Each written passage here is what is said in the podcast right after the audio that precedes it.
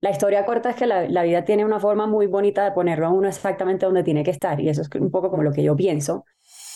Cuando yo llegué, yo le decía, cuando me contrataron, pues yo le decía a mi familia, voy a trabajar con Club Colombia y mi papá, el más emocionado, esa es mi marca favorita de cerveza, wow. Pero le decía a las personas internas cuál iba a ser mi rol y todo el mundo me hacía cara como de, uy, o sea, como te tocó una bomba bien difícil de controlar. Y yo, y yo pues, pues nada, bienvenido al reto. Hola, hola, yo soy La Negra y esto es CMO Latam, el podcast donde Santi, mi socio y yo hablamos con las personas que están ejecutando estrategias y liderando equipos de marketing en las grandes compañías de Latinoamérica. Aquí queremos entender los qué es, cómo y por qué es detrás de su mindset para sacar todos los aprendizajes e inspiración que necesitas quitar un poco el humo que a veces hay alrededor de marketing y de cuando queremos hablar de estos temas. Y pues puede que todo esto sea muy útil, ya sea que estés trabajando en marketing, te apasiona este mundo o que incluso ya estés liderando equipos de marketing.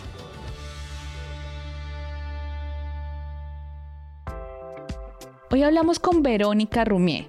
Aunque su nombre parezca de otro país, les digo que Vero es más costeña que la arepa de huevo pero ha pasado por industrias súper diferentes. Ha estado en Coca-Cola, Club Colombia, Dell, Truora y ahora en Pash Brands, la cadena de tiendas que tiene en su portafolio a Pat Primo, 77 y Facol. Con ella fue muy interesante esta conversación porque hablamos de las dos caras de la moneda en marketing. Digámoslo así que como que hablamos de la cara bonita y la cara fea, de cómo tener que educar a nuestras audiencias efectivamente sin salir a dar clase ni caer en posturas egocéntricas. Hablamos también de esa disciplina de la renuncia, algo que le hace falta a los marqueteros y al marketing como disciplina. Y hasta discutimos esos temas a los que en nuestra opinión les falta una buena estrategia de comunicación. La verdad es que incluso nos metimos con temas que pueden ser un poco pontiagudos como el feminismo y todas las luchas sociales y cómo a veces creemos que hay muy buenas luchas, pero en el fondo nos pueden estar faltando mejores estrategias de comunicación. Después de esta conversación tengo que decirles que yo quedé con la sensación de que muchas veces por el corre-corre, la serie, la serie y la hiperproductividad, dejamos de lado como esos valores que al final son la base de cualquier disciplina, no solo del marketing. Y es hermoso cuando una charla te da el respiro para reflexionar sobre lo esencial. Entonces, escuchemos.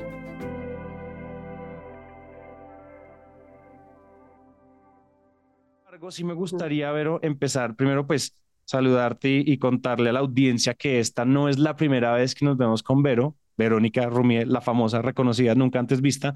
Vero fue parte, creo que los que han seguido eh, de cerca la historia de Naranja Media conocen que uno de nuestros grandes hits es el universo de Truora. Vero pasó por Truora y Vero fue con las personas con las que empezamos a hablar y a macear y a malear y a darle forma al proyecto del universo de Truora por allá en 2019. Bam, eso fue hace rato.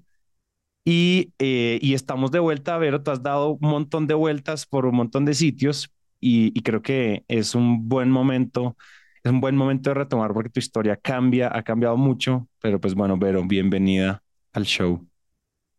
Gracias, Santi. Muy emocionada de verte de nuevo y que sea en este espacio tan chévere. Sí, en esta, eh, exactamente, esta siguiente fase creo que me parece bien interesante y sobre todo porque, mm, pues porque lo que te dije, hartas cosas han cambiado y si hablamos de que hartas cosas han cambiado, creo que tiene mucho, mucho sentido que igual le demos a la audiencia una suerte de contexto de Vero Rumier, por dónde has pasado, lecciones aprendidas, pasado. Cuéntame un poco estos cambios, estos saltos y un poco las lecciones aprendidas. Total, no, mira, la, la mm, la historia corta es que la, vida tiene una forma muy bonita de ponerlo a uno exactamente donde tiene que estar y eso es un poco como lo que yo pienso. Yo salí de la universidad y digamos que uno de los saltos que tuve fue en Coca-Cola. Terminó en Trora, como tú bien lo dijiste, y en Trora, digamos que me lanzan este, me botan este gran reto en una industria súper diferente, startup, un mundo en donde uno se tiene que remangar las mangas y hacer eh, todo lo que nunca había hecho, editar videos, traducir, mejor dicho, yo hice tantas cosas, pero estaba un poco como encargada de de las palancas de crecimiento, que en ese momento era, era marketing, y, y, bueno, el universo de Trora fue uno de esos grandes bebés que nació de ese trabajo. Y, y luego sí terminó como mi último paso, que fue en el mundo de la cerveza, en Bavaria, en Club Colombia y en Águila. Y ahorita estoy en el mundo de la moda con unas, unas marcas que son espectaculares, de muchísima coherencia local, que son Pat Primo, Seven Seven y, y Facol. Y nada, todo lo que me ha enseñado a mí la vida es, es uno, no rendirme, yo soy súper persistente. Dos, que la vida es, no es una línea recta, es una línea squiggly line, como le digo yo, que te hace subir, bajar, devolverte, echar para adelante y finalmente ya encontré mi espacio en lo que a mí realmente me apasiona, que es este mundo marquetero tan, tan espectacular. Oye, preguntas sobre, preguntas sobre Bavaria y, manejando estas marcas. Cuéntame un poco. O sea, estas son marcas que están muy posicionadas. O sea, uno que entra a ser ahí, particularmente tu episodio Bavaria con estas marcas pues, tan impresionantes que al menos en Colombia pues, todos las conocemos. Pues para eso te tengo que dar como un poquito de contexto. Yo no venía del mundo de marketing, como decía. Eh, yo, yo lo estudié como parte de una concentración en mi MBA pero no venía desde este mundo. Mi única como noción de marketing venía de, de Coca-Cola y algo aprendí.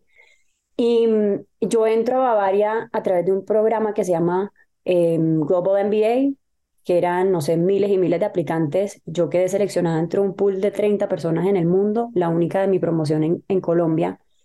Y de, de entrada, como parte de ese programa, te lanzan a ti un semejante reto como vas a ser la brand manager de Club Colombia. Y yo como que, wow, maravilloso, me encanta, vamos a ver cómo vamos a lograr esto.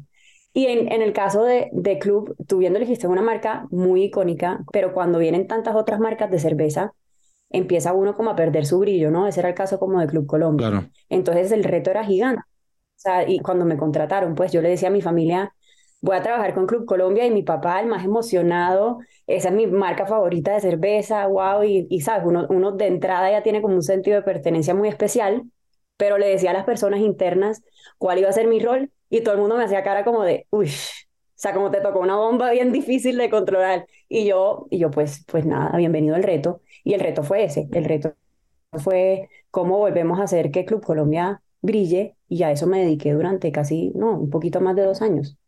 ¿Qué es lo bonito del marketing para ti? O sea, cuéntame un poquito, o sea, que, ¿dónde hallas tú lo que realmente te gusta? O sea, porque es que hay cosas, uno siempre, hay ciertos sapos que hay que salir a besar, pero en este caso, cuéntame para ti qué es lo que realmente te parece lo cool.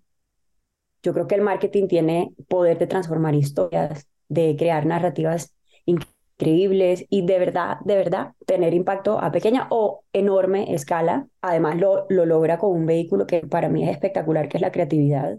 Creo que esa es una de las cosas interesantes y es que nos, nos hemos encontrado, eh, digamos, en estos años en, em, haciendo Emprendete, haciendo Máquina de Ventas, haciendo CMO, CMO siendo el podcast más joven, que muchas veces marketing eh, son áreas como a las que le cae el pato, como, ah, como quién agarra marketing, porque es que hay que tener marketing, ¿no? Pero claro, hay que tener un área de ventas, hay que tener un área de operaciones, pero el marketing en las, en las startups a veces son como, sí, sí, sí, un nice to have. Y nos empezamos a dar cuenta que le caían, le caían los, los guantes o las responsabilidades a personas que de repente no estaban como tan apasionadas por este tema. Y yo creo que esto es tan experimental y a la vez tan, tan frustrante en muchos aspectos que uno tiene que tener como el tanque de gasolina lleno para hacer esta, pues para ejercer esta profesión o no. Dijiste algo que yo reto constantemente y es, marketing es una función core del negocio. Debemos pensar que es una función de soporte y yo creo que esto aplica en la mayoría de las industrias y es lo que yo le digo a mi equipo que hay que creérselo. O sea, nosotros no solamente hacemos cosas bonitas, nosotros traemos resultados de negocio, lo que te decía que es la creatividad, pero pero sí, o sea, nosotros sí somos como el eje transversal de, de, de muchísimas industrias, muchísimas empresas. Claro. Y sobre todo si uno empieza a entender que, que marketing se tiene que, se tiene que aliar todo el tiempo con otras áreas para, no sé, la, la, la, eterna pelea entre ventas y marketing tiene que, tiene que deshacerse con, con buena comunicación, con buen management, con buen liderazgo. Es decir, eso tiene que suceder. Oye, por, por otro lado, o sea, entonces, ¿qué es lo que no te gusta del marketing? O sea, ¿dónde está? ¿Qué es lo, o sea, ya lo, bonito, lo feo, lo, esto es lo, lo, horroroso? ¿Qué es lo, qué es lo que no te gusta? O sea, y, y, y sobre todo esto como con, con aras de que la audiencia también entienda que ahí hay una, ahí hay una misión y es cómo podemos eh, empezar a corregir esas partes que no son tan bonitas del marketing. Sí, ahí, ahí medio te lo, te lo toqué antes y es, no me gusta que se piense que el marketing es un área de soporte, que, es que solamente eh, un tema muy superficial que intenta ser bonito y estético y ya ese es nuestro trabajo. Eso, eso me parece lo feo, que es un poco lo que piensan otras personas de marketing en unas compañías, no en todas por suerte. Y lo feo, feo, feo, que de verdad no me gusta el marketing y odio un montón, es cuando cae en las manos no adecuadas. Ejemplo, y sin, no voy a dar ejemplos puntuales como para no ponerme política, pero, pero campañas en Twitter en las, en las manos equivocadas que logran que un montón de gente se convenza de una historia que no es real, por ejemplo. Cuando se dice la verdad a medias, entonces hay productos etiquetados y dicen que tienen X beneficios, pero por, por detrás tienen un montón de desventajas que le hacen contrapeso a ese beneficio y que resulta siendo peor de lo que dice la etiqueta eso, eso a mí me, me, fastidia un montón, para no decirte otra palabra, pero no me gusta. Eso me parece muy feo del marketing. Tiene tanto poder y, hay una responsabilidad enorme en esta profesión y hay que utilizarla eh, de forma correcta. Y hay gente que no se lo toma de esa manera, sino que, que dice las verdades a medias, que mueve masivamente un montón de gente como en pro de algo muy negativo y, eso, eso lo detesto. Hay un libro que se llama Quantum Marketing, que es del CMO de Mastercard, se llama Raja Rajamanar, un nombre súper difícil de pronunciar y, espero haberlo dicho bien. Pero él arranca su libro diciendo el marketing está en crisis. Y parte de la crisis del marketing, porque bueno, digamos que hay crisis por otras cosas, pero parte de la crisis del marketing es porque el consumidor ya no confía en lo que el marketing dice. Y es justamente porque el marketing ha caído en las manos no adecuadas de personas que deciden omitir mitad de la verdad. Pero dentro de esto que estamos hablando y entendiendo el marketing como lo estamos entendiendo en esta entrevista, ¿tú a qué crees que le falta un marketing? O sea, hay muchas cosas que, que le sobra marketing, digamos, a, a la política le sobra marketing, hay un montón de cosas que le sobra marketing, ¿me entiendes? Pero ¿a qué le falta? O sea, ¿qué le falta? ¿Dónde, dónde hay una bandera sin clavar? Santi, me haces esta pregunta y me, me, río porque no sé cómo decirla, decirlo, o sea, responderte sin, sin volverme yo también un poquito controversial, pero ¿a qué le falta marketing? Yo siento que le hace falta marketing al, al feminismo y esa es una de las banderas, digamos, que yo porto en, en mi vida personal, no solamente en el trabajo. Siento que ese tema en particular está lleno de huecos de información hay voceras muy extremas, voceros muy light, hay como una asociación de igualdad de oportunidades con, con que uno tiene que ser igual a los hombres. Entonces, creo que ese tema en particular, como a falta de otros temas que también les hace falta marketing, pero siento que ese en particular, que a mí además me toca muchísimas fibras por ser mujer, le falta. Le falta que esta profesión llegue a contar bien la historia. Porque ahí, no sé, tú oyes cosas como, no sé, las feminazis y yo digo, pucha, qué concepto tan erróneo de lo que realmente representa esta lucha para las mujeres. Em, pero bueno, por eso te digo, me río porque no sé cómo, cómo hablar del tema sin, sin como virar un poquito del tema de marketing, pero pues es algo a lo que yo siento que le hace falta. O sea, si hablamos de marketing, marketing, y tú dices, bueno, vamos a agarrar los retos y vamos a empezar a comérnoslos como por, por cucharadas, eh, y el feminismo necesita algo de marketing, ¿dónde, ¿dónde empezarías tú? ¿El storytelling, el core, las audiencias? ¿Por dónde empezarías tú? Pero eso, para, no, para no quedarnos como, como fijos en ese, en ese tema del feminismo, porque sé que se sale un poquito del, del tema que estamos hablando, que es marketing. Imagínate el feminismo, imagínate un montón de causas a las que tú quisieras apoyar. En por cómo empezaría uno, uno tiene que educar a las personas, o sea, realmente darle las herramientas y la información completa, sin huecos, sin omitir la mitad, eh, de los puntos de vista sobre ese tema en particular. Entonces, usemos el feminismo simplemente porque yo toqué el tema, pero, pero el feminismo hay un montón de baches de información. Entonces hay gente que piensa que las mujeres tienen que actuar como hombres para ser feministas, em, que tienen que verse como hombres para ser, como emular este montón de comportamientos más, como tradicionalmente masculinos para ser mujeres, y eso no es cierto, o que uno tiene que dejar de ser femenina y vanidosa para poder ser feminista, o hay mujeres incluso que yo las oigo diciendo, no, es que yo no soy feminista, como que les da pena aceptar. Y yo digo, pues pucha, ¿cómo así? Tú no quieres velar por los derechos de tu género y me da risa. Entonces, entonces nada, el, el primer paso es educar a las personas sobre realmente qué significa el tema y decirles los dos puntos de vista. El A es este, el B es este para que no exista como esos extremos de estas voceras demasiado arduas que salen a la calle eh, y se dejan la barba, qué sé yo. Y por otro lado, los, los muy light de yo soy entonces no me gusta que me paguen la cuenta. O sea, como unas cosas que yo oigo que son tan, tan superficiales a veces. Y digo, pues madre, aquí hay una oportunidad enorme de, de educar a las personas. Y eso con cualquier causa. Eh, yo, yo sigo haciendo énfasis en el tema de feminismo, pero los voy a aburrir. Entonces, cualquier causa, sea el tema climático, sea, em, el, no sé, lo de comida, entonces no gluten, etcétera. Es como educar a la gente sobre lo que significa, sin dejar vacíos de información abiertos a la imaginación de las personas, porque la imaginación de las personas es demasiado loca creo que en eso, en eso que, en eso que te estás diciendo, particularmente educar a nuestras audiencias, salir a dar clase en general no funciona. Y creo que eso es uno de los errores de muchas causas, de muchas causas. Feminismo siendo una entre miles de causas importantísimas para el planeta, para la sociedad. Creo que el problema de muchas causas es que estamos contando mal la historia y estamos forzando la clase magistral en la gente porque tenemos que concientizar, porque tenemos que educar y creo que creo que hay una ausencia de buenas historias bien contadas, ¿sabes? Porque no, nada genera más empatía que eso, nada genera más, más, más simetría con la audiencia que una, que una, que una historia bien contada.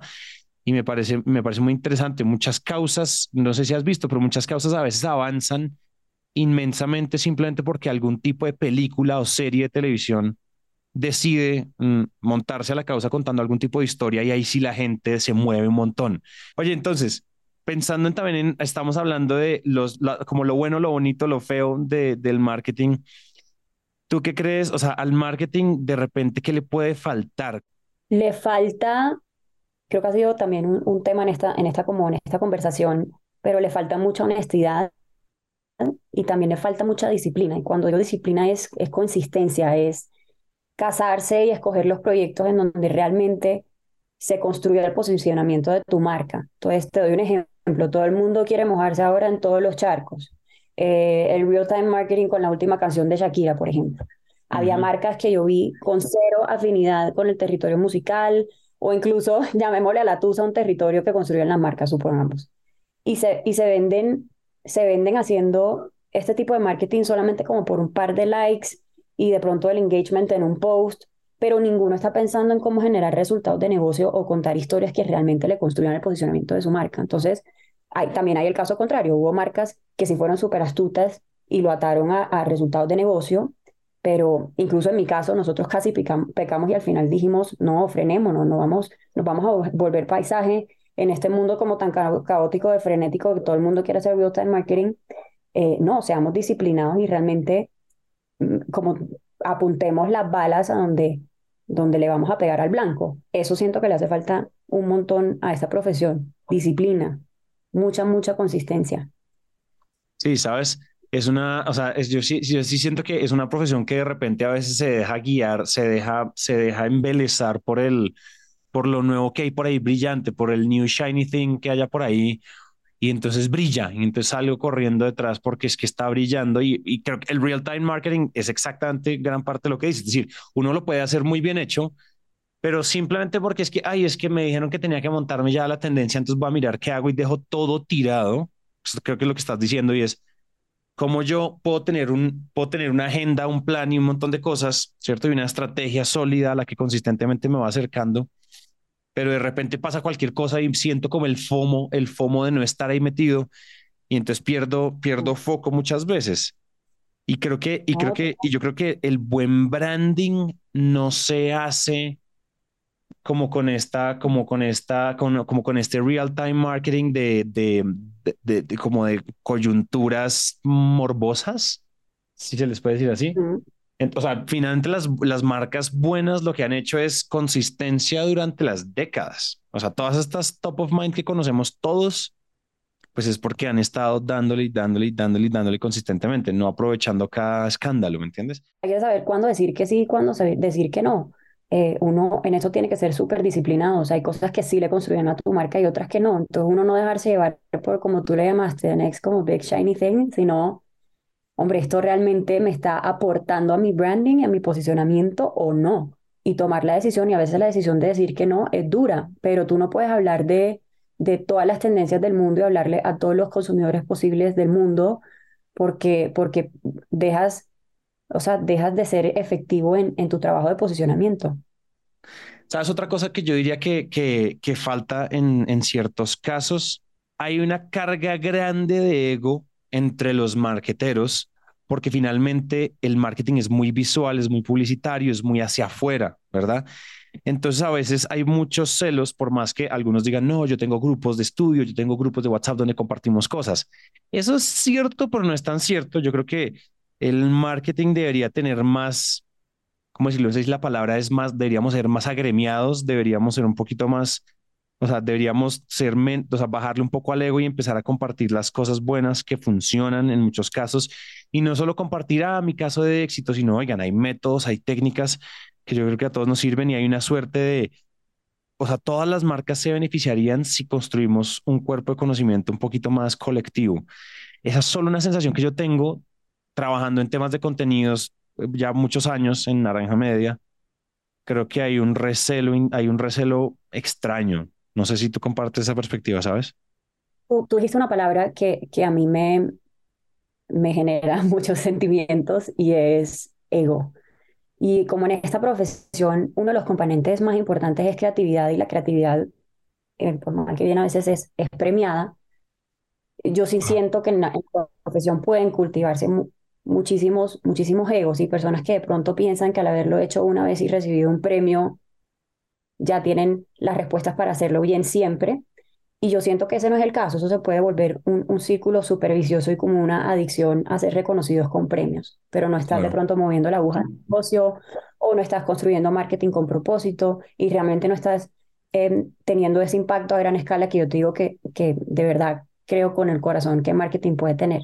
En el caso contrario, si tú igual recibes tus premios, pero te mantienes siendo un, un marketero con muchísima humildad, abierto a a la posibilidad de que uno no se sabe todo, em, que uno todavía tiene muchísimos huecos de información, que todavía le falta mucha experiencia, que a lo mejor personas a su alrededor que le dan respuestas a las preguntas que ni siquiera se ha empezado a hacer, eso se vuelve un círculo súper virtuoso y es lo que yo siento que también le hace falta al marketing. Ahorita retomando la pregunta que me hiciste antes.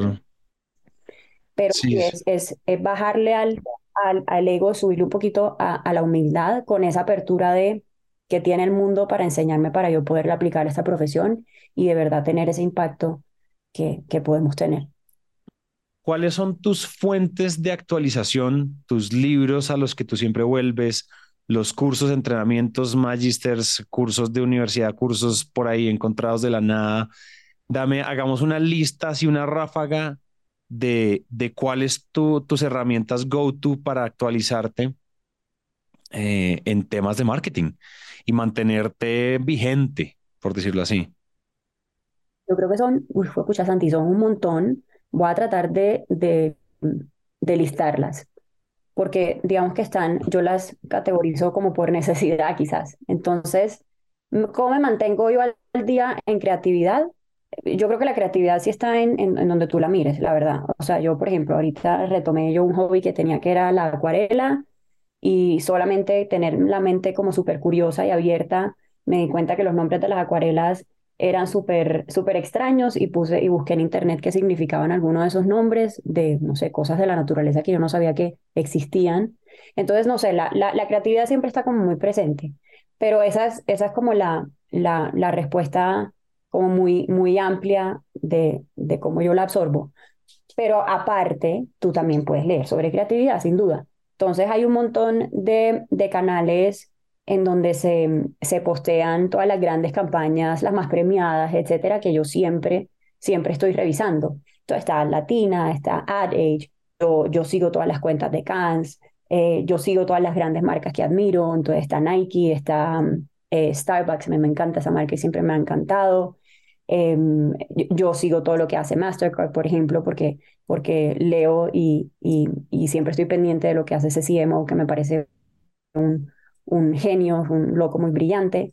Eh, entonces están, bueno, todos esos canales como súper creativos y las marcas que, que están haciendo marketing bien. Y ahí digamos que uno se actualiza lo que están haciendo otras, otras, em, otras compañías. Eso por un lado. También leo, yo sí soy muy académica y, y, eso a veces, no sé, me doy golpecitos en la espalda porque creo que sí funciona, pero yo, yo sí me leo los, los libros de, de marketing que vayan saliendo de personas que yo siento que conocen del tema. Entonces, eh, Philip Kotler, por ejemplo, este, este profesor de, de Kellogg de Northwestern, que fue el, el fundador de las 4Ps. Entonces, Entonces, él hace poco escribió un libro que se llama Marketing 5.0, el CMO de Mastercard, también escribió un libro, entonces yo eso me los leo, me gusta, lo disfruto y también me ayuda en ese, como con ese propósito. En este momento tengo, tengo abierto y voy como tres cuartos del libro que se llama Creativity Inc., que es del fundador de Pixar, que es una industria completamente distinta, pero pues el foco es la creatividad y me ha parecido increíble ese libro. Em, entonces, bueno, te dije los canales de, de creatividad, eh, lo que están haciendo otras marcas, todos estos libros, ver un poco cómo que está sucediendo a mi alrededor y así me mantengo yo como, como al día, o por lo menos con el cerebro siempre pensando en... Estimulado. estoy viendo, sí, total. Qué nota. Oye, y seguramente tengo un montón de fuentes más, pero, pero pucha, para no hacerte la respuesta tan larga. Oye, pero sabes que hay una cosa muy bacana que acabas de decir mm, que me gusta mucho y es una buena forma de entender qué es lo, o sea, el, el, buen marketing actual es observando buen marketing actual. No necesariamente es como cuál es el libro, es simplemente, oiga, sigan a las marcas que ustedes admiran, que ustedes saben con seguridad y certeza que son marcas que lo hacen muy bien, CMOs que uno admira, que ustedes admiran, y simplemente sigan lo que esas marcas hacen y traten de, y yo creo que eh, también tú lo haces, me voy a adelantar a, a, a, a, poner palabras en tu boca, pero yo creo que tú lo haces con una mirada muy de taxonomía, una mirada muy como anatómica, entender qué hizo esta campaña, por qué fue buena, qué, cuáles fueron los números que hicieron, la reacción, el enganche que tuvo en redes, el no sé qué, nada. tratar de observarla con ojos de, de cómo la desagregamos en sus, en sus módulos, en sus elementos, para entender cómo podemos replicar, aprender de ahí. Creo que buenas formas es simplemente observar a los que lo están haciendo bien, ¿sabes? No sé si se te quedó algo en el tintero, algo que quisieras decir, algún mensaje. Piensa en que son otros CMOs y otros líderes de marketing escuchándonos allá afuera. Si de repente quieres dejar un mensaje final o ya lo dijimos todo y estamos cool y listos para de repente algún día tener volumen 2, cuéntame si se te quedó algo por ahí guardado te diría dos cosas. Yo no sé si termina diciendo mi concepto de creatividad y me da angustia que solamente quede en plagio porque no es eso. Em, para mí es, es como copiar, no en, no, en, sentido de plagio, sino copiar y engrandecer las cosas que ya existen. Y te doy un ejemplo súper bobo. Eh, un, un, celular, un celular es una versión de un teléfono. El teléfono fue, fue, no sé, creado hace no sé cuántos años pero el celular es una copia engrandecida de ese, teléfono y seguramente porque soluciona una necesidad diferente. Entonces, a eso me refiero con copiar, es, es tomar ideas de distintas partes y, unirlas en una cosa nueva. Eso, eso que para mí, ojalá la gente no lo asocie con, con plagio. Eso me refiero yo como con creatividad. Y lo otro son como los consejos que yo tendría para un marketero, alguien que realmente quiera dedicarse a esta profesión porque le llama la atención. Ajá, cuéntanos. Eh, bueno, este sí es muy personal mía, pero yo sí creo que uno se tiene que educar, o sea, uno tiene que estar constantemente educándose con todos estos canales que te dije y todas esas herramientas. Esto es algo, lo siguiente es algo que yo cambié, que es la obsesión por la creatividad. A mí antes la creatividad también me parecía medio, superficial hasta que entendí que sí trae resultados de negocio y que sí puede tener em, em, impactos positivos cuando está asociada a un propósito. Lo otro es lo tercero sería como una aproximación simple con la data, porque creo que el, problema más grande que tienen los marqueteros hoy es que se ahogan en tanta información, porque hoy existe mucha, mucha información en analizar bien, entonces que tengan como esa, esa visión sencilla de, de, de poder como escarbar la información que realmente te sirva. Y lo último, que es así, yo creo que eso guía todo en mi vida, es la curiosidad. Eh, hay, muchas respuestas a muchas preguntas que uno a veces ni siquiera se ha hecho. Todo lo que uno ve, em, todos los estímulos que uno tiene en, su día a día. Entonces, como esa curiosidad y esa ganas de aprender, sí, sí ayudan un montón en esta profesión. Fantástico. Bis a todo. De acuerdo con absolutamente todo. Me gustó mucho la claridad de creatividad. Pero lo tenemos, de verdad, absolutamente gracias por cedernos esta hora de tu tiempo y contarnos contarnos todo esto. Estuvo fantástico. Gracias, Santi. No, a mí me encantan estos espacios y, y, ojalá nos volvamos a ver. De verdad te agradezco un montón y yo también un poquito de forma egoísta aprovecho estos espacios porque a veces también dan claridad a lo que yo, lo que yo pienso. Y, como... La mejor forma de aprender es enseñando. Gracias, Vero, por tu tiempo y gracias a ustedes por haberse tomado el tiempo de escuchar este episodio completo. Si algo de esta conversación les quedó sonando, quieren comentarlo, hablarlo o incluso si quieren proponernos invitados, darnos feedback, resolver dudas, pueden escribirnos en nuestros canales arroba CMO-latam o por WhatsApp al más 57 317 316 91 96. Les quiero contar que además nos estamos poniendo súper activos en YouTube. Vayan a nuestro YouTube de Naranja Media Podcast. Van a encontrar una playlist de solo CMO Latam y además vamos a comenzar ahí a subir shorts y contenido muy interesante. Este episodio fue posible gracias al equipo de Naranja Media. En la edición estuvo a cargo Ana María Ochoa, en el diseño de los contenidos audiovisuales está Paulina Villegas y en la musicalización está Alejandro Rincón. Yo soy La Negra y nos vemos muy muy pronto.